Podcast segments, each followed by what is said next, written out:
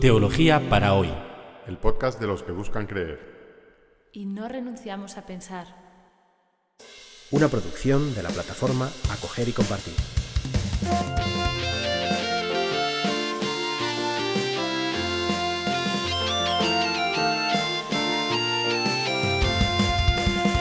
Bienvenidos al episodio 16 del podcast Teología para hoy, en el que vamos a seguir comentando el Evangelio según San Marcos. Cubriremos hoy entre los entre el capítulo 1, versículo 40 al capítulo 3, versículo 6. En el episodio anterior, Jesús empezaba su anuncio del reino de Dios. El reino de Dios ya está aquí, irrumpiendo en el mundo en torno a él. Y por eso había que cambiar de mentalidad. ¿Se acuerdan la palabra metanoia, conversión? Conviértete, es decir, cambia tu mentalidad porque algo nuevo está sucediendo. A continuación Jesús convocaba a sus primeros cuatro discípulos y, empezaba su, ministerio, su, trabajo. Y veíamos cómo eh, en, ese, en, ese, día que nos narraba Marcos, eh, Jesús hacía básicamente cuatro cosas. Enseñar, expulsar demonios, curar y orar. Cuando el reino llega, la gente es curada y, los endemoniados recuperan su libertad. ¿A quién le puede molestar esto? En principio a nadie. Esto es buena noticia para todos.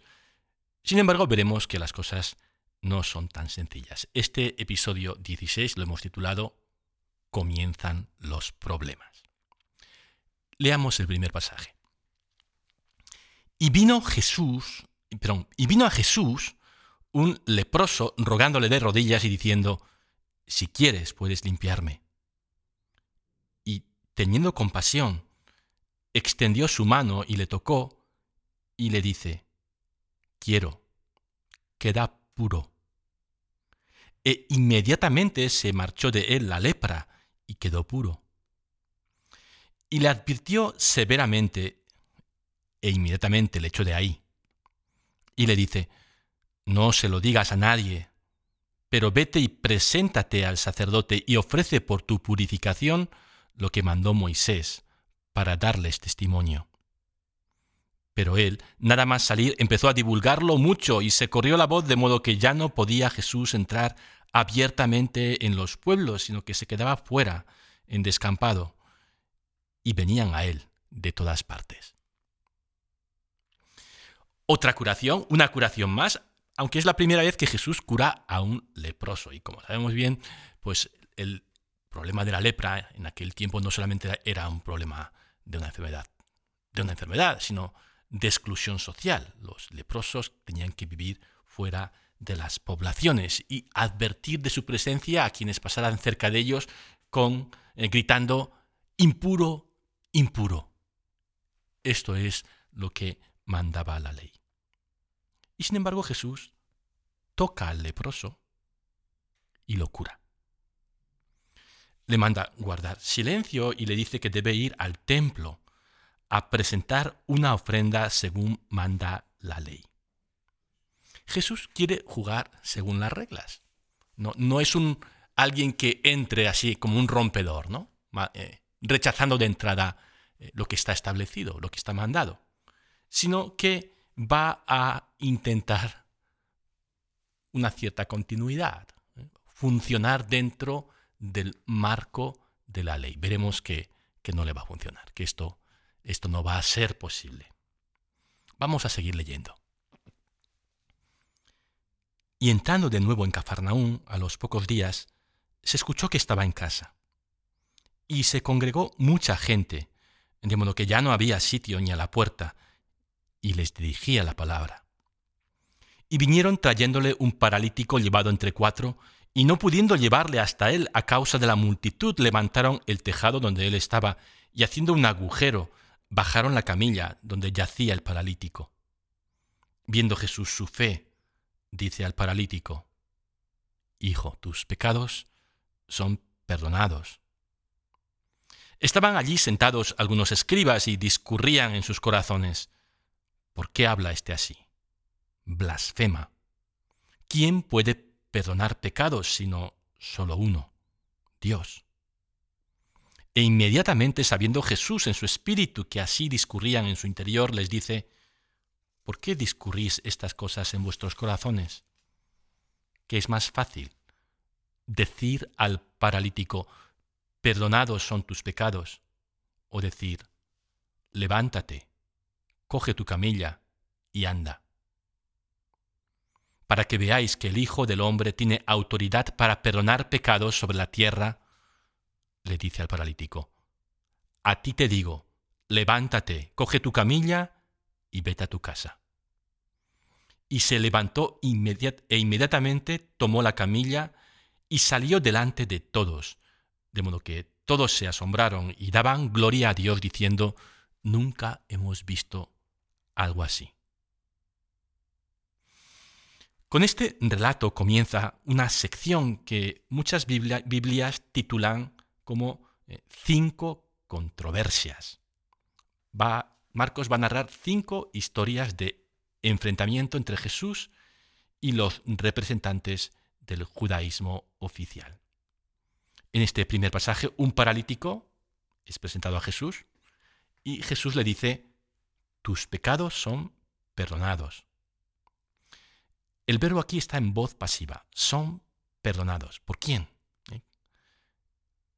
es lo que los exegetas llaman una pasiva divina. Se utiliza la voz pasiva para evitar mencionar a Dios, pero se sobreentiende. Así que lo que Jesús le dice al paralítico es, Dios te ha perdonado tus pecados. Y es que cuando el reino irrumpe, y lo está haciendo en torno a Jesús, cuando Dios empieza a reinar, los pecados son perdonados, porque Dios perdona sin más los pecados cuando irrumpe en su reino. Todos, sin embargo, no están dispuestos a este cambio de mentalidad. ¿Se acuerdan de la palabra metanoia? El reino está aquí, cambia de mentalidad. Conviértete, ¿eh? que también se puede traducir mejor como cambia de mentalidad. Pues no todos cambian de mentalidad. Algunos siguen en la vieja mentalidad. Los escribas, cuando escuchan que Jesús dice, Dios perdona tus pecados, dicen, blasfema. Y es que y es entonces cuando Jesús cura al paralítico, como una demostración de que, de que efectivamente el Hijo del Hombre tiene autoridad para perdonar pecados sobre la tierra. Es la primera vez que oímos a Jesús referirse a sí mismo como el Hijo del Hombre, que es una figura que profetizó el profeta Daniel. Si lo quieren leer, está en el capítulo séptimo de Daniel, que tiene una visión de que al final de la historia vendrá una figura humana para poner fin al mal. Y Jesús se identifica con esta figura. Jesús se presenta como este Hijo del Hombre, que viene a acabar con el imperio del mal. Y lo hace sencillamente curando a las personas y transmitiéndoles el perdón de Dios. Vamos con la segunda controversia. Leo. Y salió de nuevo junto al lago, y toda la multitud vino a él, y les enseñaba, y pasando vio a Leví, el hijo de Alfeo, sentado junto al mostrador de los impuestos, y le dice, Sígueme. Y levantándose, le siguió. Y sucedió que estaba él recostado a la mesa en su casa, y muchos cobradores de impuestos y pecadores estaban recostados junto a Jesús y sus discípulos, pues eran muchos los que le seguían. Y los escribas y fariseos, viendo que comía con los pecadores y cobradores de impuestos, dicen a los discípulos, ¿por qué come con cobradores de impuestos y pecadores? Y escuchándoles Jesús les dice, no tienen necesidad de médico los sanos, sino los enfermos. No he venido a llamar a los justos, sino a los pecadores. No es la primera vez que Jesús llama a discípulos a seguirle. ¿Se acuerdan? Eh, Jesús llamó al principio del todo a cuatro discípulos. Pero esta vocación es más problemática, porque Leví es un recaudador de impuestos. Utilizando otra palabra que aparece en muchas Biblias, es un publicano. Publicano no es otra cosa que un cobrador de impuestos. Claro que a nadie nos gusta pagar impuestos, pero cuando vivimos en un Estado de Derecho, como, como en las sociedades democráticas de hoy, pues bueno, pues es legítimo ¿no? que te exijan pagar impuestos. No era esa la situación en tiempos de Cristo. Eh, los recaudadores de impuestos requisaban dinero para el imperio romano. Le quitaban el dinero a los judíos para dárselo a los romanos. Eran gente que estaba ayudando al enemigo. Un poco como la figura del colaboracionista, ¿no? Si han visto algunas películas de, la Segunda Guerra Mundial, pues sobre todo si eh, sucede en Francia, pues está el francés que trabaja para los nazis, ¿no? Para los alemanes. Pues es un poco así, hay alguien de tu propia nación que se gana la vida trabajando para el enemigo. Y en una sociedad como la de Jesús, en la que religión, política y nacionalismo están pues mezclados, están fundidos, pues el publicano no solamente es un traidor a la patria, sino un pecador. Y debe ser marginado socialmente. Como en esas también, recuperando las imágenes de las películas de la Guerra Mundial, como esas mujeres que les rapaban el pelo eh, después de que ganaran los aliados, porque, eh, bueno, pues porque habían colaborado, habían tenido, por ejemplo, un novio nazi, ¿no? un novio alemán, un soldado alemán. Eh, entonces, es un poco así, ¿no? No, les cortan el pelo porque aún tienen el poder, pero si pudieran no solamente les cortarían el pelo, sino, sino otras cosas. Así que es, es gente odiada y Jesús no solamente llama a uno de estos publicanos a seguirle, sino que se apunta al fiestón que este Leví da para sus amigos, eh, para despedirse.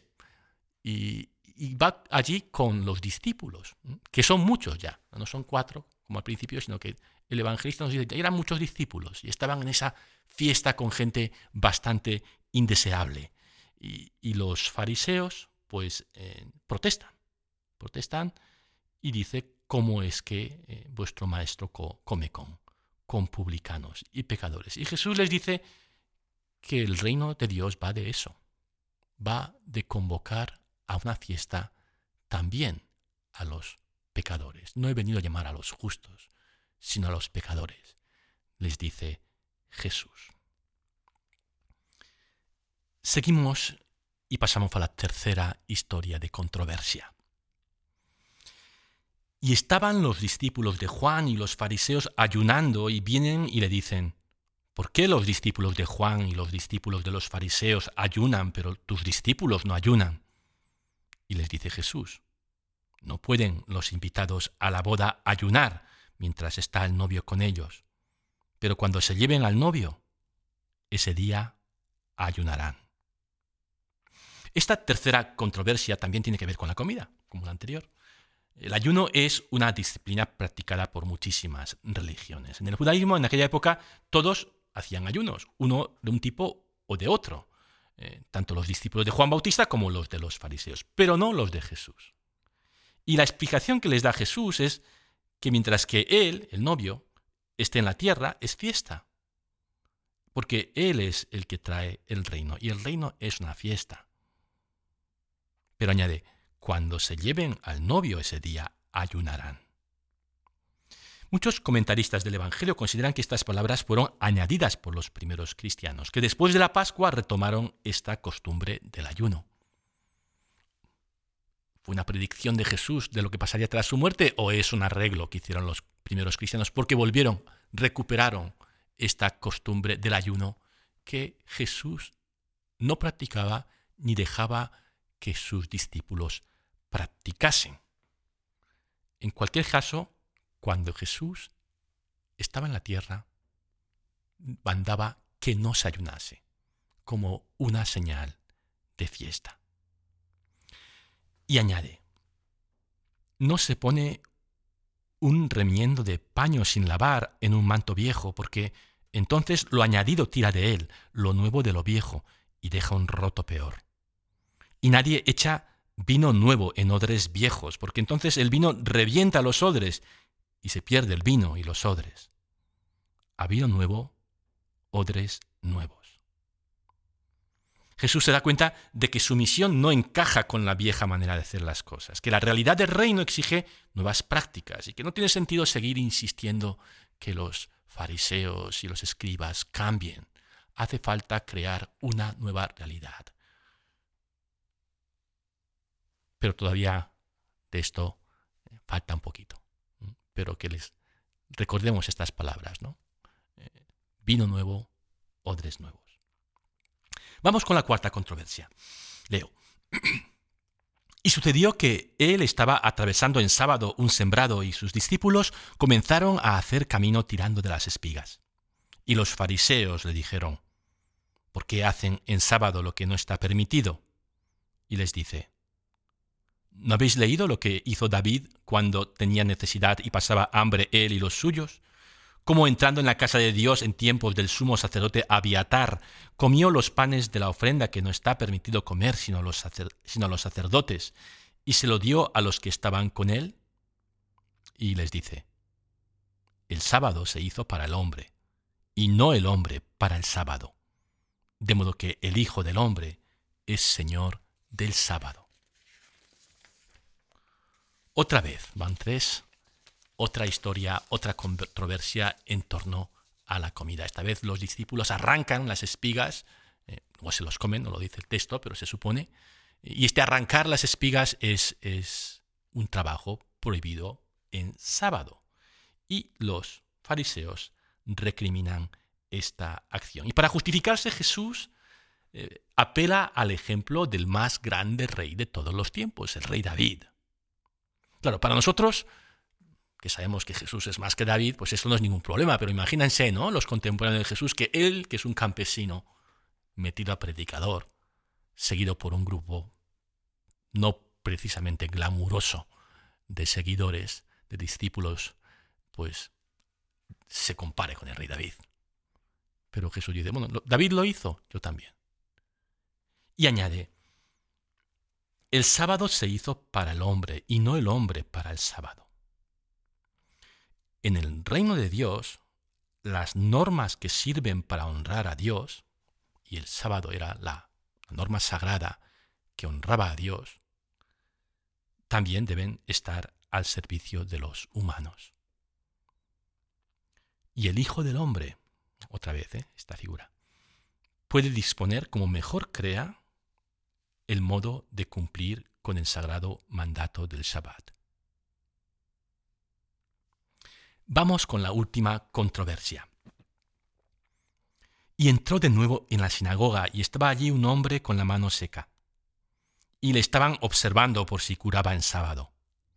Y le dice al hombre de la mano seca, levántate y ponte en medio. Y les dice, ¿está permitido en sábado hacer el bien o hacer el mal? ¿Salvar una vida o matarla? Ellos callaban y echando una mirada a su alrededor con ira y sintiendo pena por la dureza de sus corazones, le dice al hombre, extiende la mano.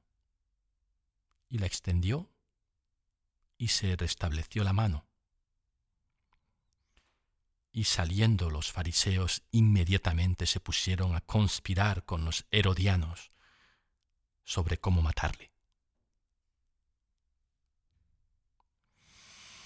La serie de cinco controversias, que empezaba con la curación de un hombre con las piernas paralizadas, termina con este relato sobre un hombre con la mano paralizada. Y es que a Marcos le gustan esta forma de narrar las cosas, ¿no? dos pasajes parecidos que comienzan y termina una sección. Jesús cura a este hombre en sábado y, como no, sus enemigos, entre otras cosas porque está en, en una sinagoga, los enemigos están especialmente al acecho. Jesús podría haber esperado hasta la puesta del sol y haber hecho esta curación sin molestar a nadie. Pero el reino es urgente, el tiempo se ha cumplido, el reino está aquí, no se puede esperar ya. Y por primera vez, en el relato de Marcos, oímos que hay gente que quiere matar a Jesús. Hemos cubierto un largo trecho en este, en este episodio del podcast. Al comienzo eh, todavía parecía posible que Jesús actuara dentro, dentro del marco de, la vieja comunidad o, o del judaísmo oficial, pero el vino nuevo requiere odres nuevos. Y finalmente, después de estas cinco controversias, esta conspiración contra su vida. ¿Cuál va a ser la respuesta de Jesús? ¿Cuál va a ser el vino nuevo? O mejor dicho, el odre nuevo para su vino nuevo. Lo veremos en el próximo episodio de nuestro podcast. Esperamos que estéis ahí tengáis buena semana.